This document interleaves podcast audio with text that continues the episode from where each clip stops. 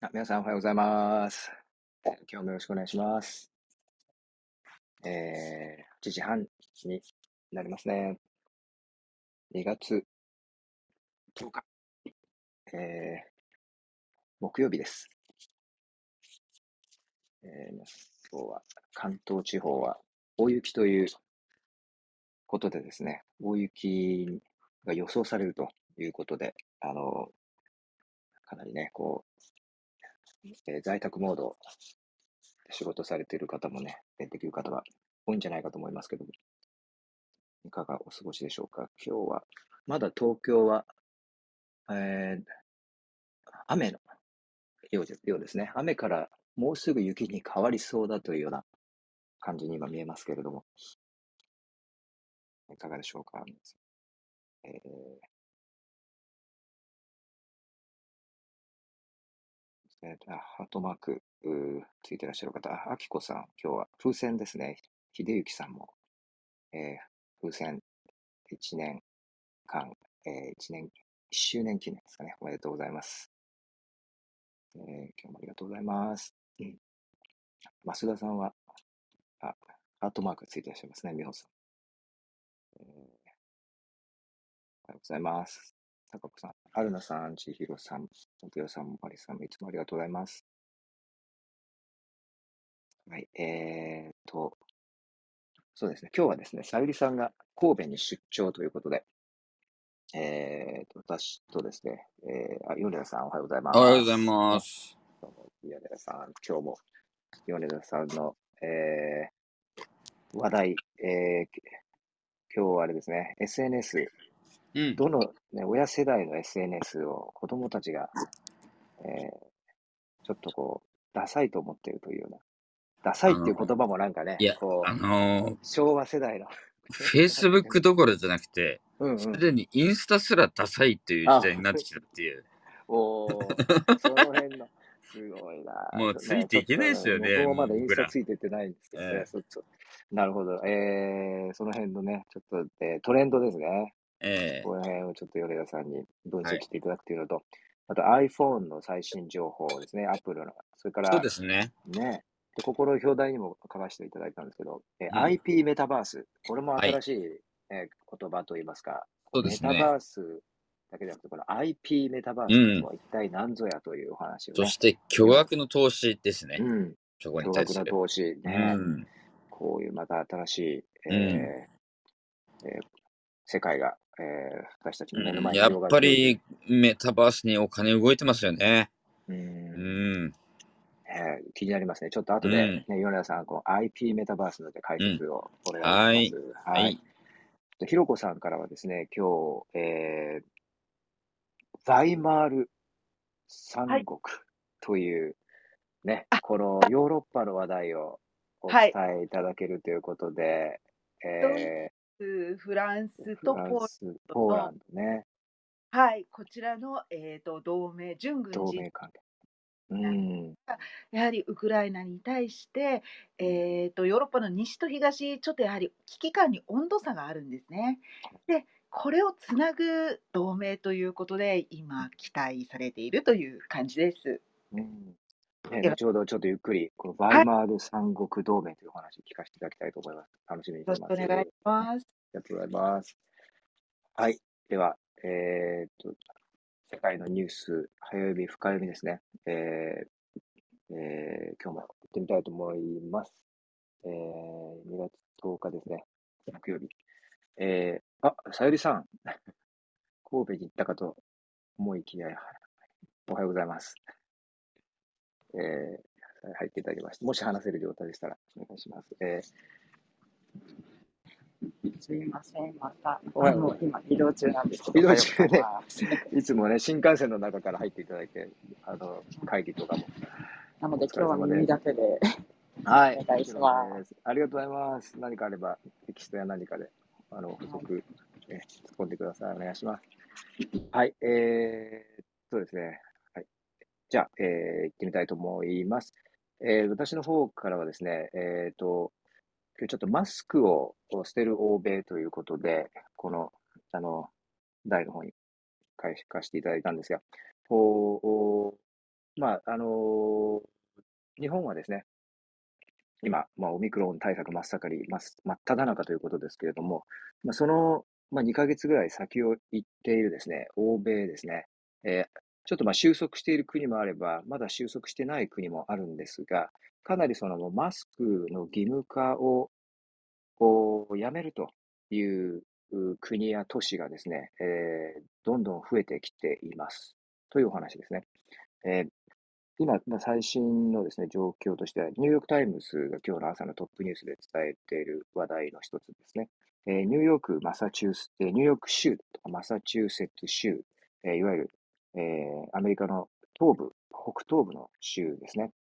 でこのあたりは、まあ、あのー、民主党のですね、土壌であり、最もその、えーコロナ対策が厳しかったところでもあったんですね。そのコロナ対策の意識が非常に、えー高い州、えーでもあったんですけれども、えーこのあたりの州でもですね、えー知事がもうマスクをこう義の義務化をやめますという発表をですね、続々としているという、えー展開ですね。えーニューヨークの州知事がですね、えーもう屋内の飲食においても、マスクを義務化することは、今週でおしまいにしますと。えーそれから接種証明に関してもですね、えーもう必要とするのは今週でおしまいにすると、えーいうふうに発言したということです。えーそれからマサチューセッツ、マサチューセッツというとですね、まあ、ボストンがある町ですね。えー MIT とかですね、ボストン大学とか、あの、ハーバード大学とかがある町ですけれども、えーマサチューセッツ州。えーこちらでもですね、えー学校におけるマスクももう必要ありませんというふうに、えー知事が、えー発言したということですね。同様の措置をあのカリフォルニア州や、えーニュージャージー、それからコネティカットなどの州もお取取ると、取っていると、同様の方向で動いているというふうに今、ニューヨークタイムズが伝えています。で、えーこの、まあ、背景ですけれども、おオミクロンのですね、えー感染者数が、あそれから入院者の数もですね、えーえー減ってきているというのが一つありますね。それから、まあ、バイデン政権も、えーまあ、ニューノーマルという形でですね、あの、新しい、そのノーマル化での生活を、社会生活をしていかなきゃいけないと。ですので、まあ、あの、連邦政府としても、まあ、規制をですね、まあ、緩くした形で、えー社会生活、えー新しいルールを作っていくというような形で今動いているようですので、えーまあ、今、どちらかというと、ただ、えー地方政府、州レベルでですね、えーちょっと先に先行してですね、いろいろ知事が、あの、いろんな、えー緩い政策をですね、政策を緩める発表しているというような状況です。えーで同様の動きがですね、えーカナダ、あカナダ、昨日ちょっとお伝えしたんですが、あの、もうあの、長距離トラックドライバーがですね、あの、もう非常にこう、フラストレーションが溜まっている。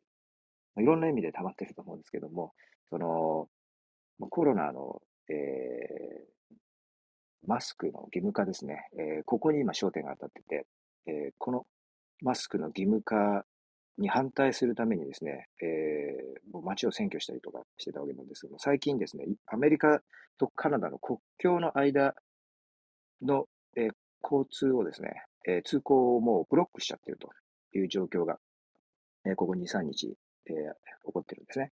えーで、そのおかげであのアメリカの自動車メーカーとかですね、えーえー部品の調達ができなくなっている。で、えー今同様のですね、そのトラックドライバー、トラックの運転手による、う抗議活動がですね、フランスでも起こっているようで、今、パリに、ですね、そのフランス、ヨーロッパのトラックドライバーがこう向かっていると、集結しているような情報も、えーニューヨークタイムズ伝えてますね。えーあとやっぱりですね、この背景、えーとしては、えー、ヤフーのニュースの、おーえーアンケート、アメリカでヤフーがですね、アンケートをしたんです。けれども、おこれによるとですね、えーやはりアメリカ人の46%があの規制を緩めてほしいと、えー答えたと。緩めるべきだと。マスクとかもですね、えー必要ないんじゃないかと。43%、それに対して43%が、えー規制をですね、もっと強めた方がいいと。ということで、まあ、ワクチンもっと打った方がいい、マスクも続けた方がいい、PCR テストもどんどんした方がいいと。これ43%。ただ、それに対して緩めた方がいいと。規制を、ね、しない、あるいは緩めた方がいいというのが46%で上回ったというのも背景にあるようです。からあとデンマークですね。えーっと、ヨーロッパではデンマークも規制をですね、えー完全にですね、えー取り除いたと。デンマークは実は人口当たりのコロナのケースは世界でもかなり高い方なんですけども、感染者数ですね、人口当たり。ですけれども、それにもかかわらず、えー規制をですね、えーほぼすべて取り除いたという話ですね。えーこれ背景としてはですね、えーデンマークの場合はですね、えー感染者数、あ、ごめんなさい、死者、死亡者、それから入院者の数もですね、えー数としては、えー増えているということなんですが、えーなんなぜそれにもかかわらずの規制を緩めるのかということですよね。で、その理由としてはですね、えーコロナの感染者数が増加するペースよりも、えーまあ、死者とか入院者数増えてはいるものの、その増加のペースがですね、えーえー感染者の増加よりも遅いというのが一つの、まあ、論拠としてあるということですね。えーそれからその ICU、集中治療治療室を、えー必要とする患者さんの、えー数もですね、えー低い状態で推移していると。まあ、つまり感染はしているけれども、まあ、重症化はそこまでしていないし、感染のペースよりも、そのような、えー入院死者数、えー増えてないじゃないかということで、えーまあ、かなり現実的な判断をしているのかなという印象ですね。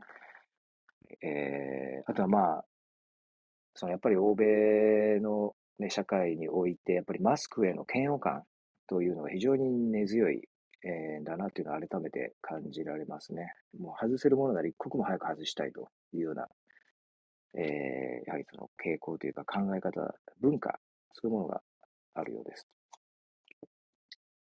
はい。えーどうでしょうかね。え、ひよこさん、この、あの、フランスメディアにおいて、あの、トラック運転手が、あの、パリに集結してるみたいな情報って、フランスメディア伝えてますか？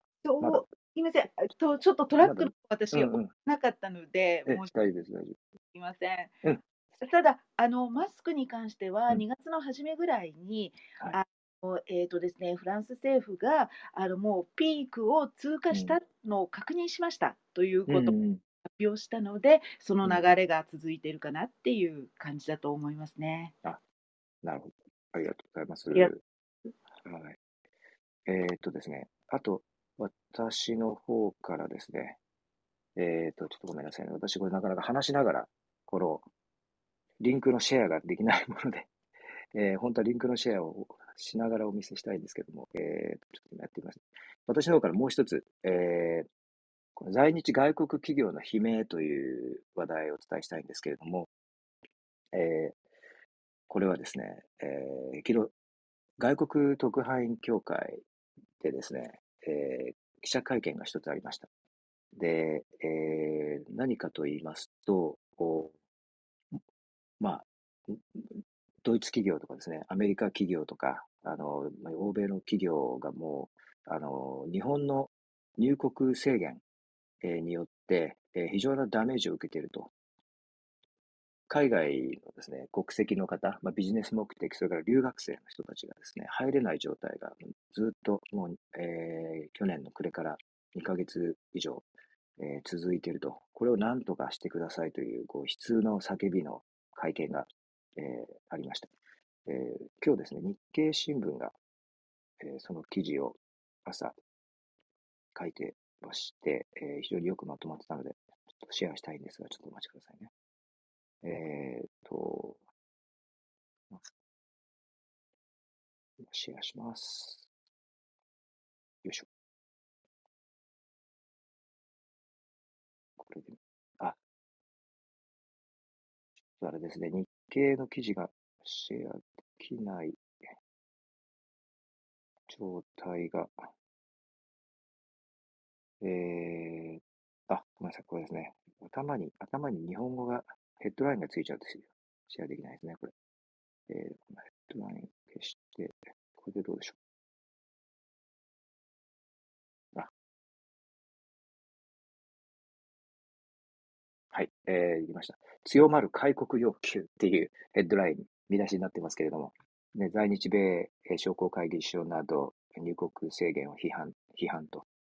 えー、昨日、私もちょっとこの会見あの参加したんですけども、入国制限、えー、もうもう本当にこう立ち行かないんですと。このまま続けられると、まあ、損失がもう何百億円と、えー、発生してますし、えー、あと、大学ですね、アメリカの大学、テンプル大学なども留学生が、えー、もう入れません。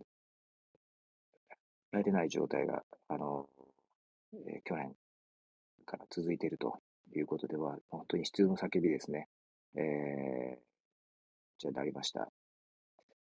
えーまあ、この日経の日経の記事、非常にまとまっててですね、えー、企業活動への影響がどのように広がっているか、えー、見ていただければわかると思うんですけども、例えば製薬会社とかでですね、新しい社長が入国できないと、えー、それから、シーメンス、ドイツの企業、共同事業できません。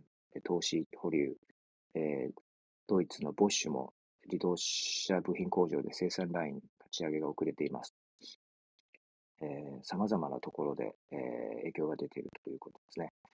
あと、あの海外でもですね、その留学生によるデモがあのいくつかの都市で行われてまして、日本に留学する予定だった外国の学生さんたちがですね、えー、海外のいくつかの都市でですね、えー、デモしているという状況も、ここ数ヶ月ありました。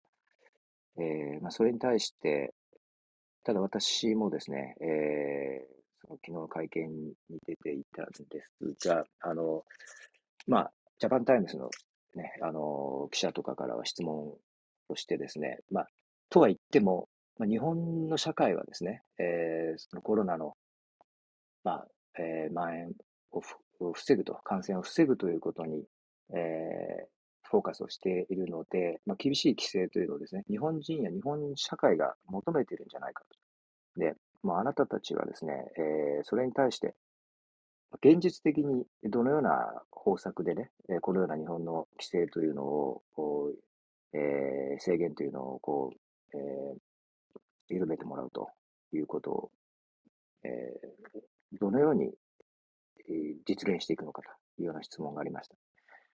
まあ、それに対しては、あの、テンプル大学の学長さんとかはですね、えー、まずはその、やはり、この事態の緊急性というのを認識してもらう必要がありますと。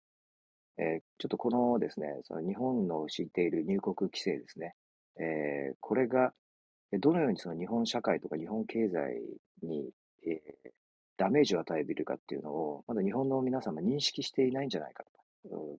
この緊急性とこのあの優先順位ですね、これを直さないといけないっていう優先順位をあの認識されていないんじゃないかというふうに、えー、意見をね、えー、おっしゃってました。えー、これまあ、あれですね、あの、日本の場合は、その、国籍で決めちゃってるわけなんですよね。なので、日本人は入ってこれると。ただ、その日本国籍を持ってない人、あるいはその、えー、永住権を持ってない人、この人たちに対しては、ワクチンを2回打っていようが3回打っていようが、えー入れませんという状態を続けて、まあ、これ日経の新聞、日経新聞なんかはコロナ鎖国というふうにね、呼んで、えー日本のコロナ鎖国、鎖国への批判が高まってきたという書き出しで始めてますけれども、まあ、このコロナ鎖国、どうにかしてください。これもやはり、ね、外圧がないと変わらないのか、外発によって変わるのか、あるいはそれでも変えないのかですね。えー政府どう対応するかということですけれども、えーちょっとこれ、もう経済界とかですね、それから、あのーアカデミックですね、大学機関に関対しては、えーもう限界が来ているとということですね。ドイツの商工会議所もですね、えーこれプレスリリースで昨日、えー出してるんですけれども、えー在日ドイツ企業の73%が、えー駐在員や専門家の入国制限の影響により進行中のプロジェクトや事業活動がリスクにさらされさらされていると回答している。えーということでですね、これの、あのー損失も130億円に達していると。ドイツの企業だけでですね。えーいうことで。なので、まあ、ね、日本企業、その外国の人材をね、えーやはり必要としているというところは、まあね、日本企業もそうですし、まあ、海外の企業もそうですし、日本でビジネスをしているところで、実はかなりあるんですと。えーそれにもかかわらず、このような状態が続くとですね、あの日本の、まあ、あの、ね、そう信頼性とか、それから、あの、まあ、今後ですね、日本のマーケット、日本で仕事をするということを、えまあ、どのように海外の企業が捉えていくかっていうところにもあ影響すると。いうような、えーまあ、今、日本のその対応が取られているわけなんですけれども、はい、まあ、あれですね、かなりまあ経済界とと対してのダメージが非常に強いというところも訴えるような、えー話ですね。えーこれ、まあ、ね、えーちょっと今、私からはとりあえず以上ですけども、もし、えー皆様、えー海外ビジネス、えー海外のです、ね、企業にに勤められていらっしゃる方、えー非常にこのルーム多くいらっしゃるのかなと思いますし、もしさゆりさんもあのテキストなどで補足していただければシェアさせていただきます。はい、えー、私からは、とりあえず以上でございます。ありがとうございます。あとは、米田さんの、おですかね、えーと、今日話題いくつか、今日もいきますか。いただいてますけど、はい、どっから行きましょうか、今日は。何から、iPhone からいきますか？iPhone から行きましょうか。えー、っと iPhone 同士。はい。はい。iPhone 同士で決済可能ということで、えー、Apple が年内導入ということです。CNN です。はいえー非接触型の新たな決済機能を年内に導入する計画と。うんえー事業者は新機能により店舗に新たな機器を導入することなく、えー iPhone による決済が行えるようになるということです。うん新機能は Tap to Pay という名前らしいですね。Tap to Pay、はい。えーあらゆる規模の事業者が iPhone を消費者の iPhone もしくはうん Apple Watch に近づけることで支払いを受け付けられるようになると。なるえー非接触型のクレカとかデビットカードにも対応できると。えーこの新機能はですね、iPhone の XS, XS 以降のモデルで利用できる。えー、Apple の、えー、Apple にとってはこ小売業者との関係強化につながる。えー、Apple によれば、えーあアメリカの小売りの90%がすでに同社の決済サービス Apple Pay を受け入れていると。うんえーあとですね、アメリカの決済大手のストライプはいが今回の新機能を提供する最初のプラットフォームになるとうんいう見通しだそうです。えー支払いに関するデータは Apple Pay で、えー使われているものと同様のテクノロジーで、す、べ、ての手続きは暗号化されると。で、Apple 幹部はですね、かえー声明で、えー支払いプラットフォームとアプリ開発業者、支払いのためのネットワークが協力することで、すべての企業えー規模の事業者がかつてないほど容易に途切れることのない、えー非接触型の支払いを受け付けて、事業の拡大を続けることができるようにしたというふうに述べています。えーなので、えー iPhone もしくは Apple Watch で、えーいろんな支払いが、えーできると。あ、そうか。Apple Watch でもそうですよね。はいピッてやるだけで。そうそうですね。だから Apple Watch をピッてやるだけでいろんな、えーものが買えたりとか、うんっていうことが、えー実装されるとうん。いうことですね Watch。同士同士でできるようになるっていうことですね。そうすると。そうですねはい端末とかなしで。はいこれ。はすごいですね。だから、あの、もしかしたら、もう、数年後には、クレジットカードもいらなくなるうん。時代が来るかもっていうところですね。なるほど。はい。これは、なるほどですね。アメリカです。まあ、これ始まるということで、まだはい日本でこれがいつ入ってくるかっていうのはわわからかないようですらなね。いですけど、アメリカでも90%が Apple Pay を決済サービスとして取り入れてるのでうん、まあ、時間の問題かなとうんいうところですね。なるほど。かだからこれ、あのー小売りもそうですし、飲食とかもそうですし、いろんなところで、まあ、僕らが、あの、いつの間にか、えーピッとこう、スイカとか、モバイルスイカとかで、えー改札を通り抜けてるような感じで、うんシームレスでこの Apple Pay、あ、Apple Pay じゃない、iPhone とか Apple Watch で、えー買い、物の買い替えとかをやるというような時代が来る。うんそれもすぐそばにそういう時代があるとうんいうような示唆だと思います。うん。うん。なるほど。うんねどんどんどんどん瞬間的に払えるようになってきますね。そうですね面白いですね面白いですね。はいこ。れ、タクシーに乗って、あの、ちょっとうん私、スイカを持ってなくて、で、クレジットカードで払ったんですけど、うんもう、なんか運転手さんに、いやー、もうスイカ使う。スイカじゃないと困りますよっていう、スイカ使ってくださいっていうふうに。なんかあの、うん運転手さんでちょっとご老人の方だと、クレジットカードを渡すともたもたするときありますよね。そうなんですよ。え1分ぐらいね、かかっちゃって、ええやっぱり。だから、ね、スイカは、えで、なんかあの、ス接触が悪いんでもう一回させてくださいとか、よく言われますよね。ね、やっぱもうサインするのがめんどくさいですもんね。ええ本当に最近は。もうだからその iPhone とか Apple Watch でピッとやればもうタクシーも乗れちゃうみたいな、てうん。そういう時代が来るのかなと。うん。まさにもうね、 Tap to Pay ですね。こはい今年の後半から始まると。はい。ありがとうございます。それはい。からインスタ、えーですうん。えーメタですね。はい。あ、えーメメタ、はい。はい。メタえーついに始まった若者のインスタ離れ。お おー、メタ、えー Facebook だけじゃなくて、インスタからも離れていってるわけですか。インスタをですね、親世代が使ってるんで、うん若い若者はダサいっていうふうに切り捨ててるとああ、いうことです。そうか、親世代が使うものは、もう全部ダサい。はい。ところもあるんですね。はい。えー、えーメタのですね、えーうん21年の、えー第4四半期決算、えーこれがですね、まあ、先日もお伝えしましたけど、えー投資家の予想を裏切る減益だったんですねうん。えー株価は27%下落。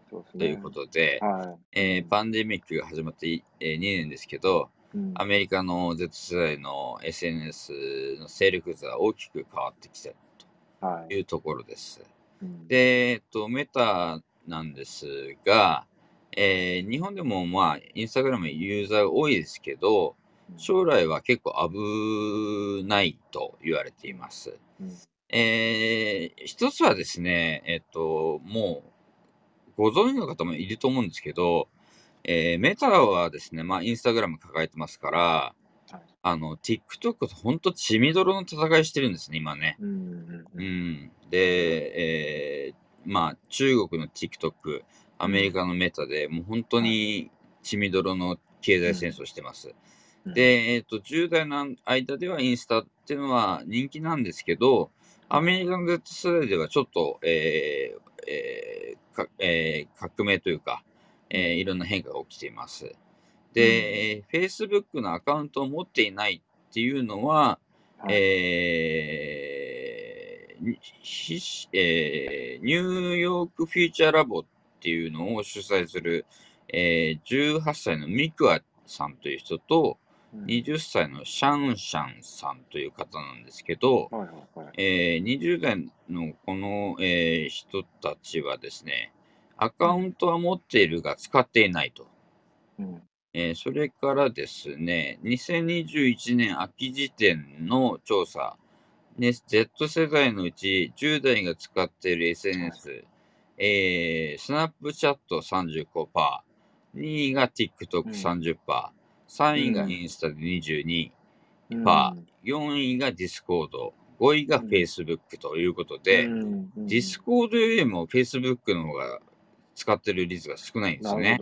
Discord っていうのがあるんですね。あ、 Discord 知らないですか？ごめんなさい、僕 Discord って。 Discord っていうのは、あのーテキストの、あのコミュニティですね。ああ、はいはい。あのー暗号つ、暗号系とか、クリプト系とか NFT 系はうんみんな Discord で、コミュニティでやり取りしてます、今。うん。はい。で、えーっと、また別の調査だとうん、えー10代の Facebook ユーザーが19年以降13%減少、うん、で、今後2年で45%減るという予想があるそうです。なるほど。そして2003年に、えーハーバードの学生だったザッカーバーグで、えーがたん、えー創設した、えー Facebook ですけど、うん。えーなんで10代に見向きもされない、えープラットフォームになってしまったのかというところの理由なんですけど、はいはい。コロナ禍によるステイホーム、それからアメリカの分断っていうところが、えーうん。えーえー問題の起因にあると。うん。えーその象徴という事件が2021年秋に起こった Facebook の内部告発ですね。はいはい。あのーこのう番組でもお伝えしましたけど、うんありましたよね。はい、わかりました。はい。で、あれでやっぱり若者の Facebook に対する信用みたいなところがうんかなり、えー薄まったとうんいうところがあります。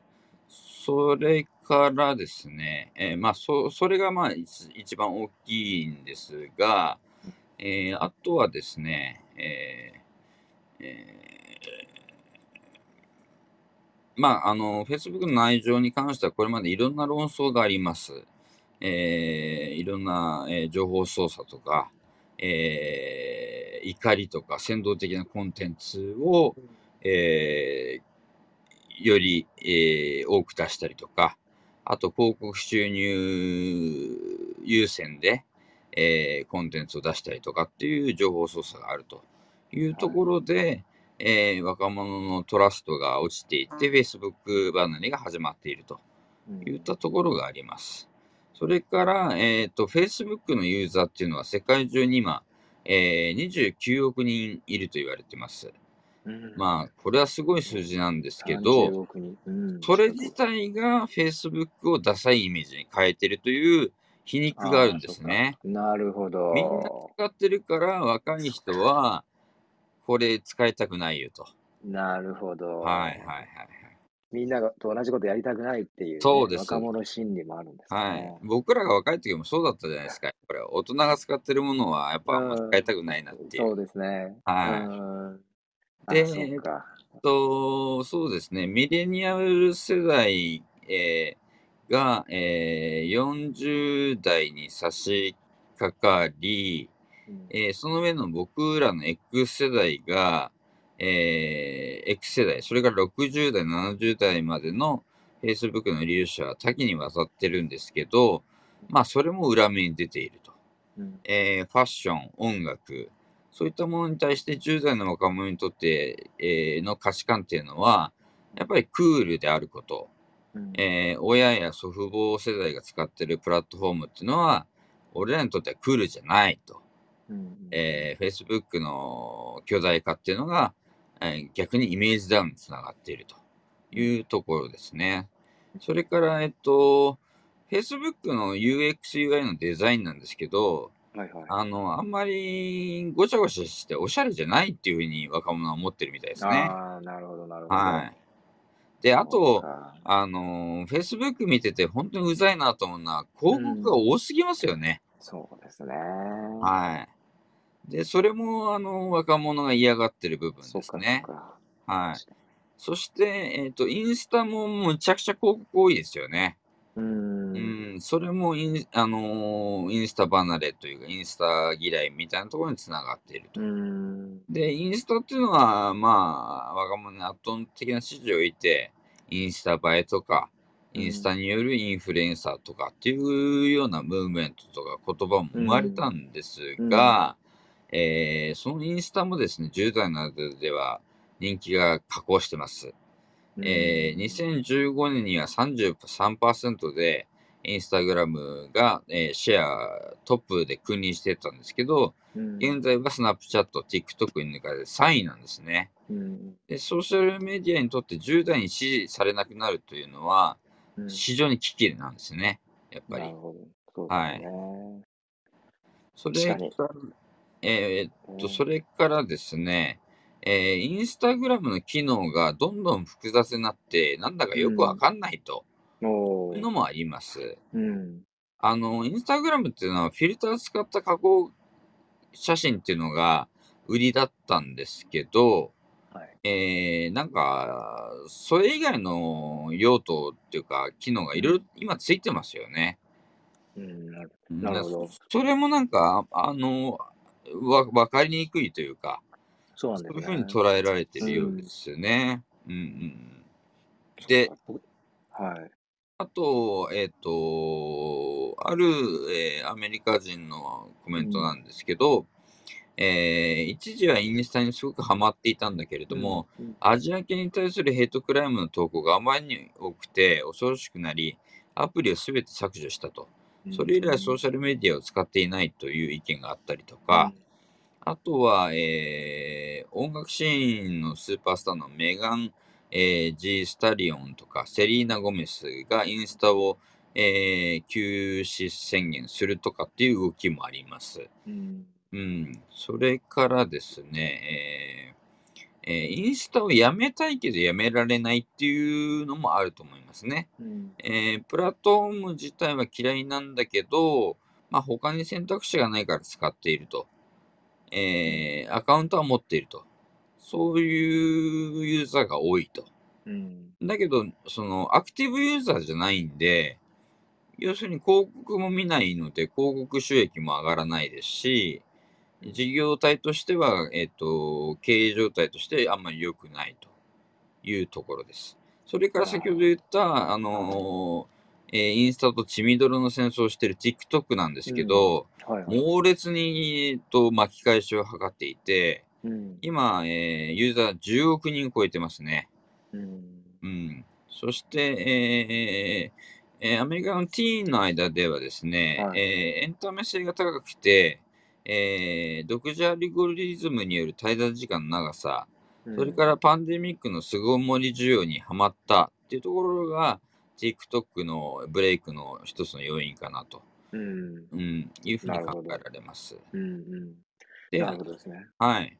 で、あとはほら、あの、ダンスとかペットとか、ああいう簡単なその動画を、まあ、ショート動画をうんパッ、と iPhone でちょっと上げられるので、うん、その利便性みたいなところも TikTok の、えーブレイクの一つかなというところで、うん、えー TikTok の、えー盛り上がりと、えーインスタの徐々の、徐々なる、えーフォロワーの、うん。おは、まあ、フォロワー離れですね。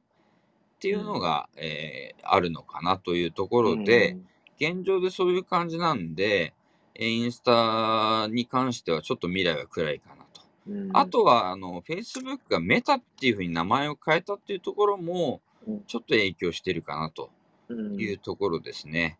で、えっと、メタバースに期待する Z 世代は、実は3分の1しかいないという数字があるんですね。そっか Z 世代においては、なるほど、メタバースっていうのはそんなに、こはい。う、ワクワクするようなものではないはい。ですかね。うん。あの、仮想空間を描いた映画のレうん。ディープレイヤー1っていうのがありましたけうど、ん。うん。ああいうディストピアのイメージが結構強いあイメージとあ、してあるみたいですね。なるほど、なるほど。はい。うそれかん。ら22年の、えーアメリカ中中間選挙選挙がありますけど、はい。えーソーシャルメディアのその情報戦というのは今、選挙ってすごいじゃないですか。うん。なので、フェイクニュース、それからディープ、ディープフェイス、フェイクですうん。ね。はい。それに対してどう対応していくのかっていうので、うん。えー今年の、えー SNS 業界っていうのは、あらゆる意味で過渡期になりそうだとうん。いうところが見立てですね。なるほど、なるほど。なので、インスタがその、えーまあ中間選挙でどれだけ使われるかとか、う Facebook が使ん。われるかっていうところもあるけれども、うん。もはや若者は Facebook もインスタもちょっと離れていて、うえー、ん。スナップチャット、TikTok に移りつつあるとう。いうんところがあるので、まあ今からそういう状況なので、2年、3年経ったら、えー、TikTok、スナップチャットが、えートップを走るっていうのは想像できるかなというところですね。まあ、Facebook も非常にこう、こあれですよね、ビジネス向けのインターフェースとかはすごくこう、あの、いあの頻繁にアップデートしたりとか、広え告をかけやすくする工夫っていうのはすごくしてるような印象はあるはい。んですけれどもね、逆にだから、あの、ビジネスの方を向いてきて、あんまりこはい。うユーザーの方を、あの、見てなかったのかなといううーことなんでしょうかね。特に若者向け、10代、20代に対しての、まあ、そうですね。あの、ビアジネスユー。スに、うん。あの、ビジネスユースに Facebook が使われ始めたっていうところに関うん。する若者の反発っていうのもすごくあると思います。うん。広告も多すぎると。うん。うん。なるほど。ね、でも先ほどちょっと出たメタバースの話ですけども、このメタバースも、おあれですよね、えー、今度 IP メタバースといはい。う言葉が出てきたとはい。それいきますかいう、これね。次のお話ね、ぜひ、はい。えー、この流れでお願いします。えー、150億円う投ん。じして、うん。IP ごと開発、うえん。ー現実と融合して新たなサービスっていうところで、えーバンダイナムコホールディングスですね。うん。はえー2月はい。8日発表なんですけど、えー中期経営計画で、えーバンダイナムコのう IP、ん。知的財産権ですね。知的を、財産ですね。インはい、テレクシャルプロパティ。はい。はい、IP。を軸にファンに寄り添う新しい仕組みとして、うん。その IP を使ったメタバースを開発することにを明らかにし、うん。総額で150円の投資をすると。うん。えー IP メタバースは仮想空間の中で、うん。えー幅広いエンターテインメントを楽しむことができるほか、うん。フィジカルな商品、それから場所、デジタルが融合するバンダイナムコならではの仕組みを想定していて、ファン、それからパートナーがつながるための場を提供するオープンな、えーコミュニティを目指すとしています。うん。えー IP メタバースによってバンダイナムコとファンが、えーさらにファン同士のコミュニティ、それからコンテンツを通じて長期にわたってうん。深く広く複雑につながる関係を構築して、うんえーつい、つながりをの質ですね、を。追求すると。うえーこれん。によって中長期的に IPE の価値を最大限にするというような戦略をお掲げています。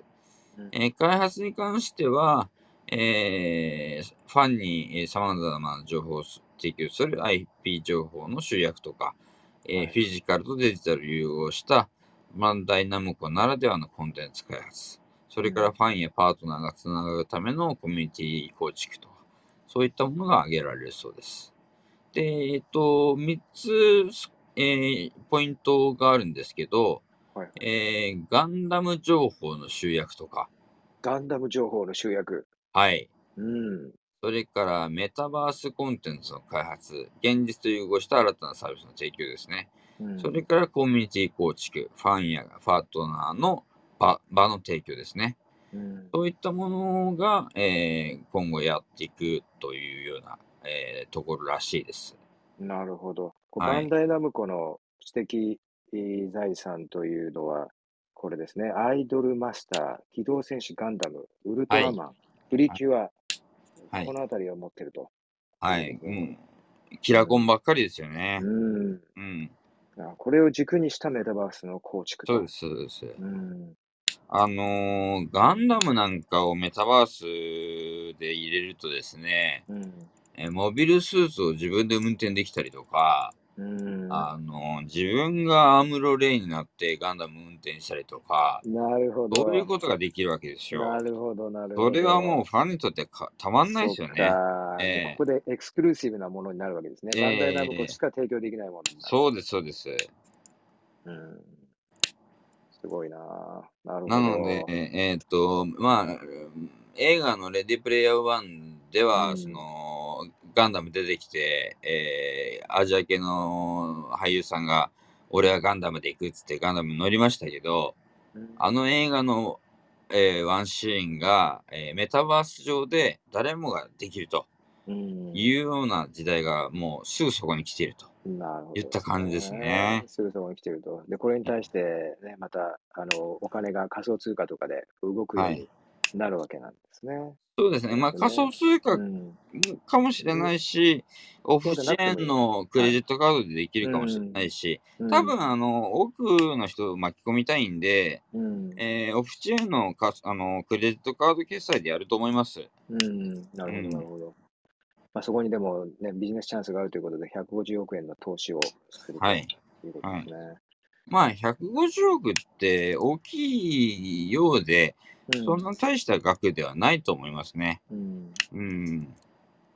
なるほど。このね、まあ、潜在的なマーケットと比べたら、そんなにそうですそうです大きなるほど。あの、割と安いあの投資なんじゃないかなと思いますね。うん将来性を考えると。うん。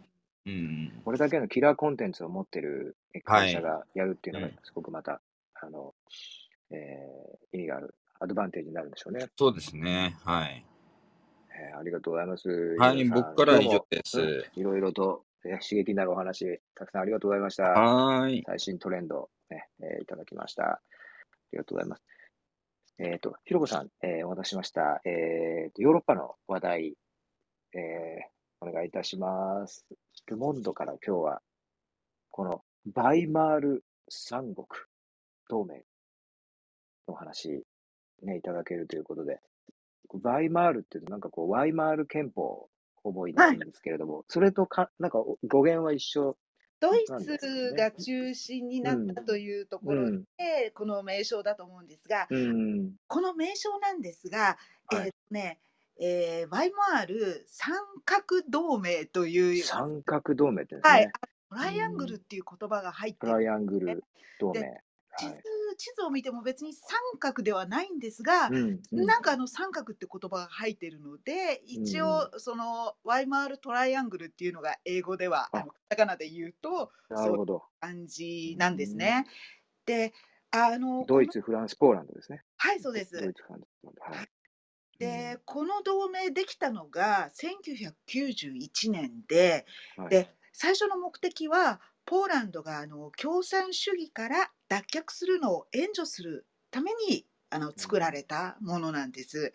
であのこれを用いてこのウクライナ危機に、えー、と立ち向かっていこうというような形で今回ドイツフランス、えー、ととポーランドの大統領が、えーはいえードイツにベルリンに集まって会見をしたということなんですね。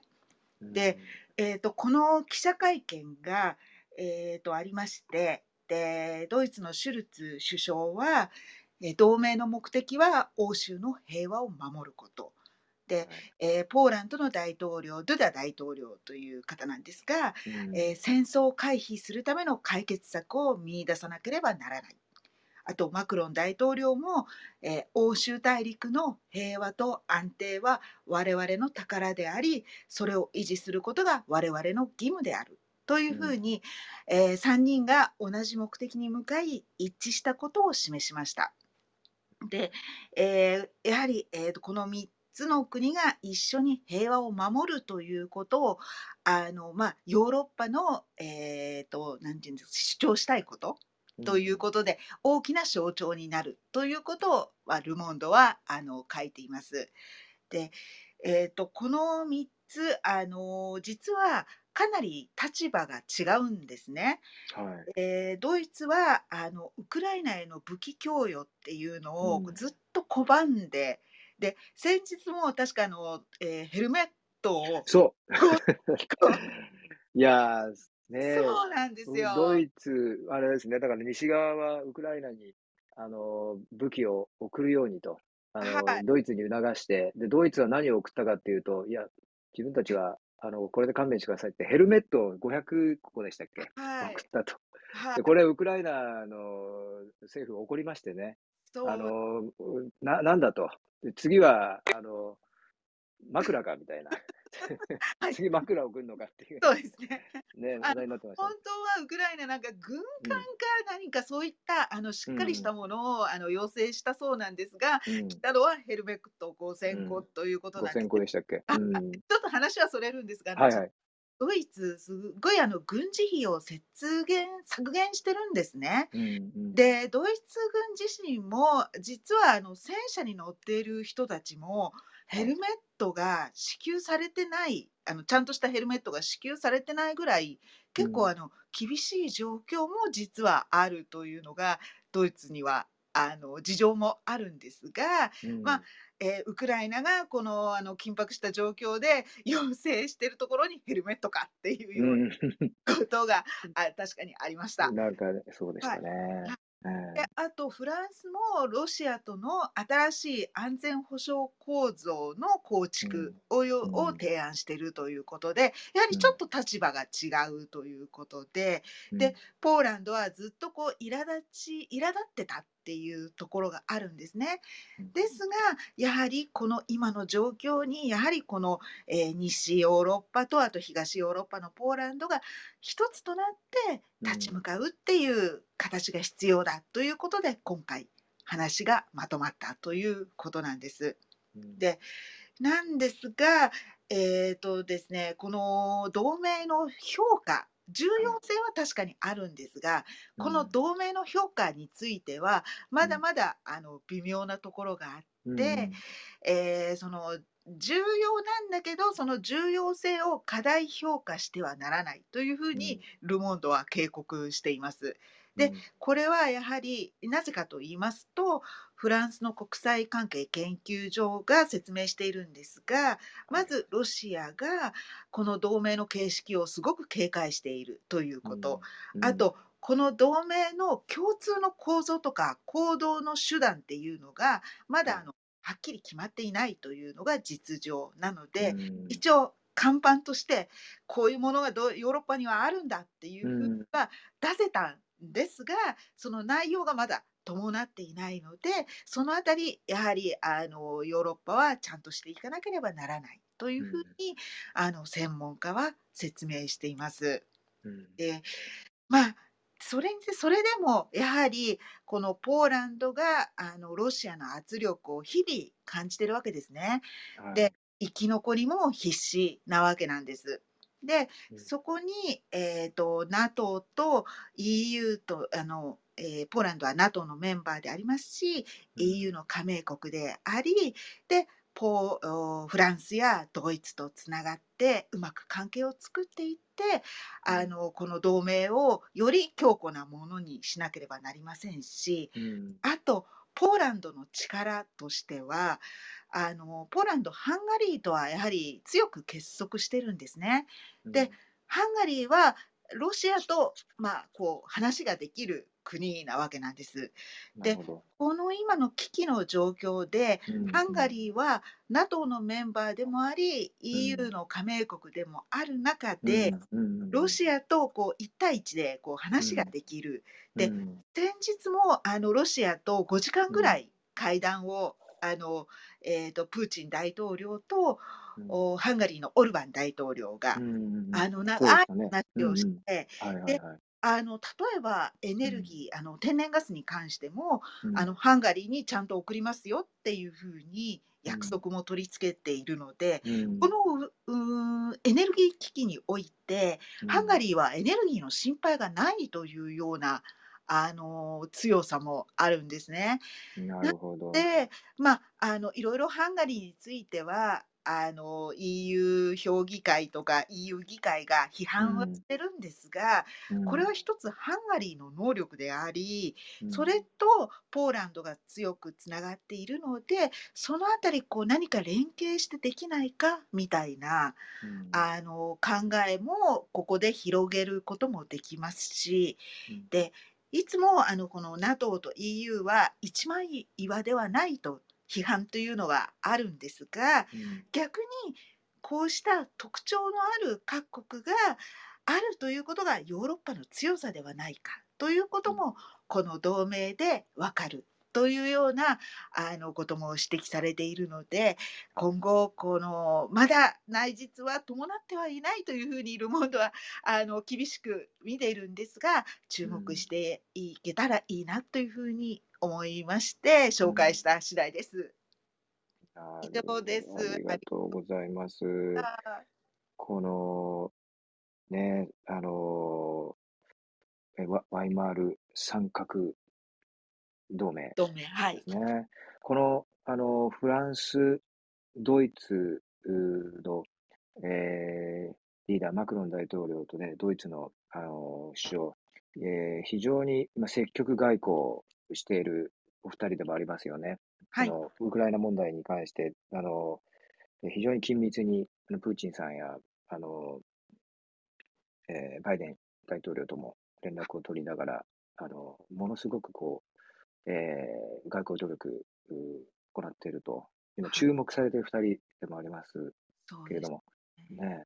今けど活発にうん。あの外交努力でなんとか、まあ、戦争が始まったらもうお互いまあなんて言うんですか、まあ、お互い負けっていうかやはうん。りたくさんのことた方々が傷つくことになるのでうん。やはりなんとか避けるために交渉を続けているという感じで活発なんだと思います。ねでやはりこの、このワイマールう三角うトライアングルですね。はいえーこの、まあ、もちろんロシアからも当然一線を置いているわけですけども、あの、アメリカ、イギリスからも一線を置きたいというような、この辺の、あの、事情というんですかね。えーそうですね、えーねはいやっぱりこう自分たちの、こう、アイデンティティというか、あはい。その、まあ、自立した、あの、えー体制といいますか、はい。そういうものを保ちたいと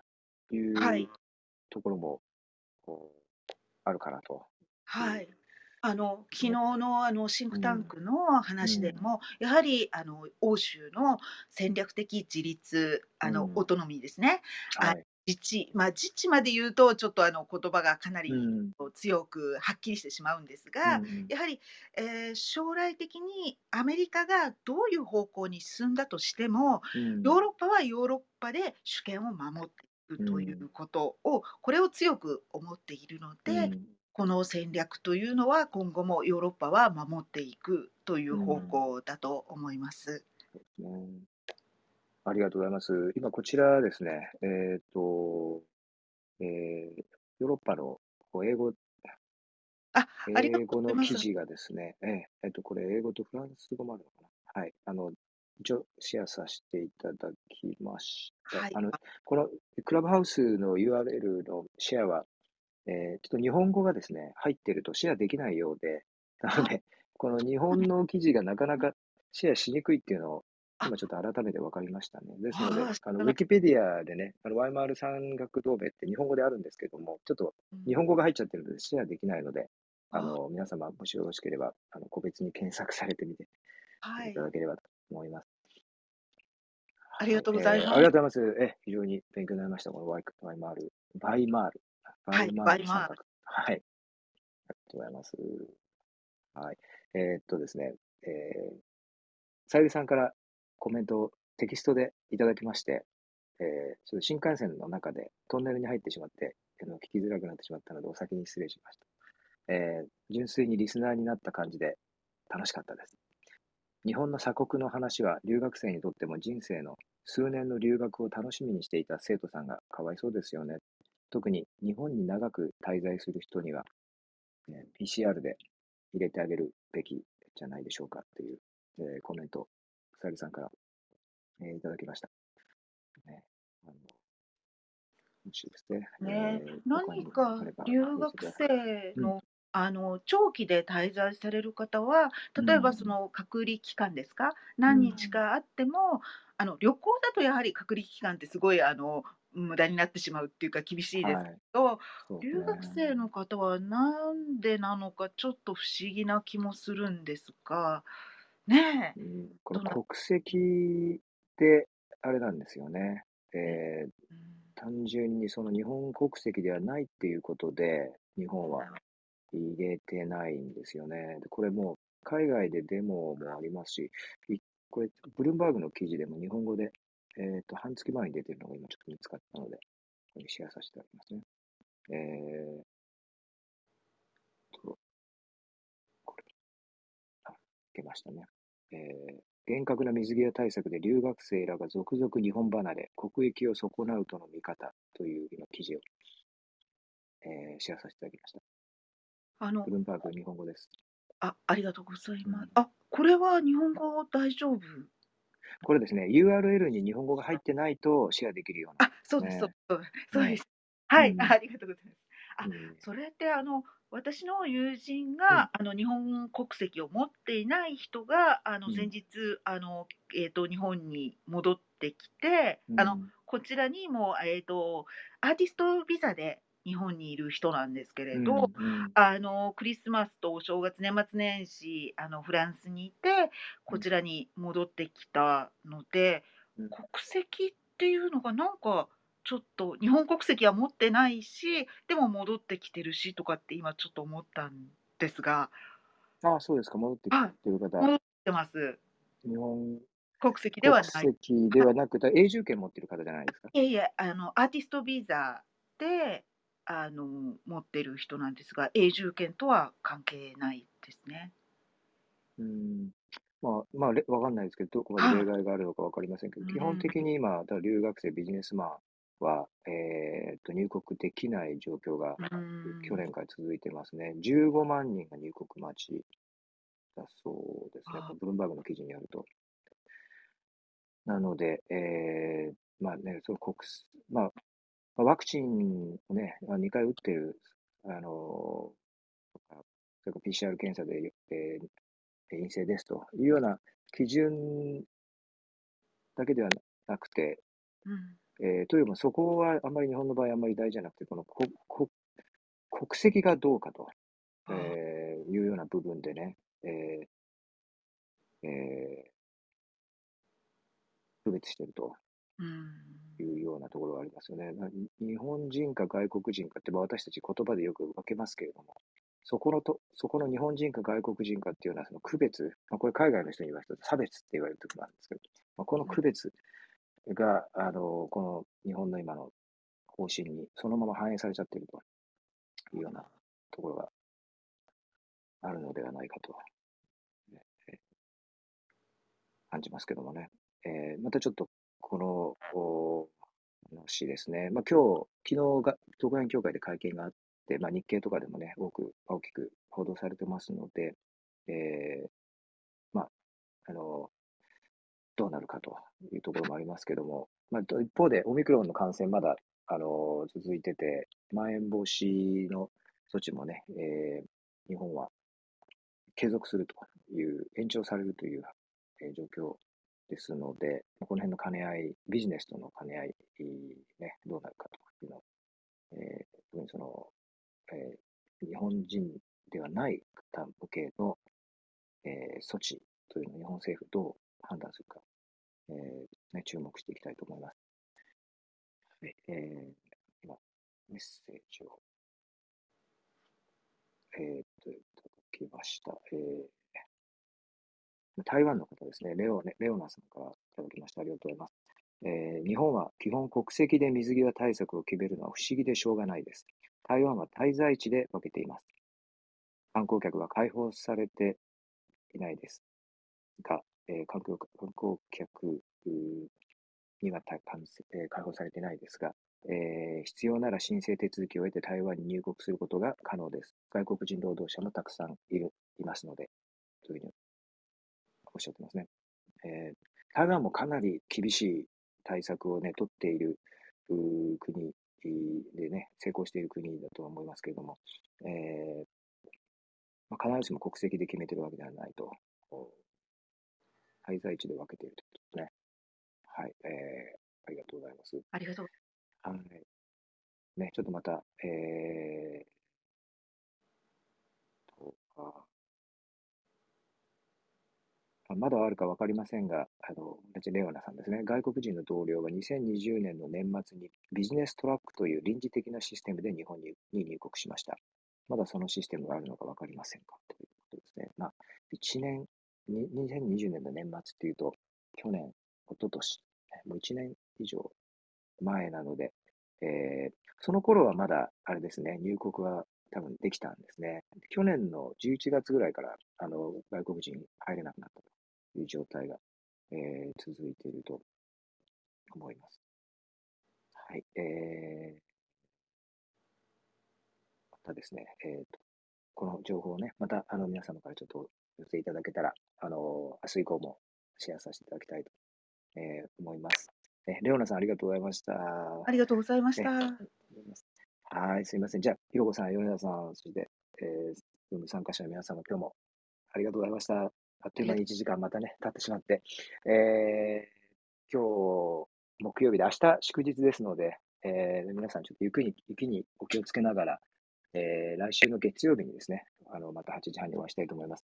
火曜日はですね、えークラブハウスの本社のアメリカの方に、あのこのルームにゲストスピーカーで入っていただこうと思ってまして、あのまあ、私たちのルームをですね、あの公式ルームというような形で、あのプロモーションしていただけるという、まあ、嬉しいオファーをいただきましたので、まあ、その話についてちょっとこう、伺ってみたりとかですね、あと、えーまあ、クラブハウス、ね、これからどうなるのかというようなあのところも、こう皆さん非常にあの興味持ってらっしゃる、ね、私たちも興味ありますし、皆さん、え去年ちょうど今頃、クラブハウスすごく爆発的に人気になってね、でこれから、今はどうなって、これからどうなるのかみたいなお話、興味、えーね、皆さんおありなんじゃないかなと思いますので、そのあたりも、あのえークラブハウスの方に直接、うーこのルームで聞いてみたいなと思ってますので、えーぜひ皆さん、えー火曜日、えー楽しみにしていただければと思います。はい、じゃあ、えありがとうございます。楽しみにしてますありがとうござい火えよろしくお願いします。ちょっと私の拙い通訳でどこまでそのぜひぜひよろしくお願いできるしまかわかりませんけど、皆さんにちょっと手伝っていただきながら、す。ね質問考えておきます。はい。ぜひぜひ質問考えておいてください。ありがとうございます。ます。はい。じゃあ、え今日はこの辺で失礼します。ありがとうございました。す。はい、皆様、良い一日を、そして良い週末をお過ごしください。雪に気をつけて、失礼します。失礼します。はい。もう